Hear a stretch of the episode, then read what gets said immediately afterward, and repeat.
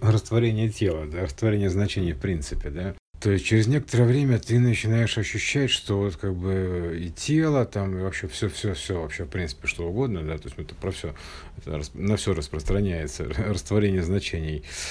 Оно как бы, то есть, э, теряет свое значение в том смысле, что как бы ты начинаешь обращать внимание не на тело, а на некое иное сущность этого а, объема данных. То есть ты как бы смотришь на его э, энергоинформационную сущность, то есть на иную сущность.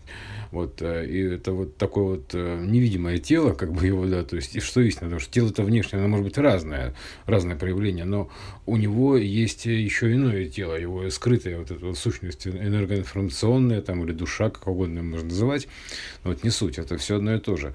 То есть на уровне вибрации ты начинаешь как бы принимать там вот э, и вот та, такими категориями мыслить.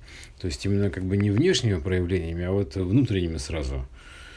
Вот, поэтому вот это, конечно, видоизменяет сильно картину мира, потому что а, ты как бы начинаешь видеть, э, действительно, когда вот эти внутренние миры, вот ощущать их так или иначе, ну, там, в какой-то степени вот хотя бы, да, то, то ты уже, а, тут же у тебя все меняется, да, то есть уже ты понимаешь, что ты начинаешь общаться на каком-то другом уровне, совсем, да, пространством, ну, вообще, со всем своим окружением, со всей своей вот визуализацией.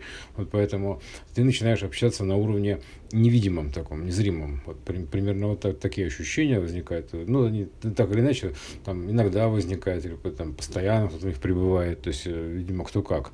Но суть-то в том, что ну, примерно такие.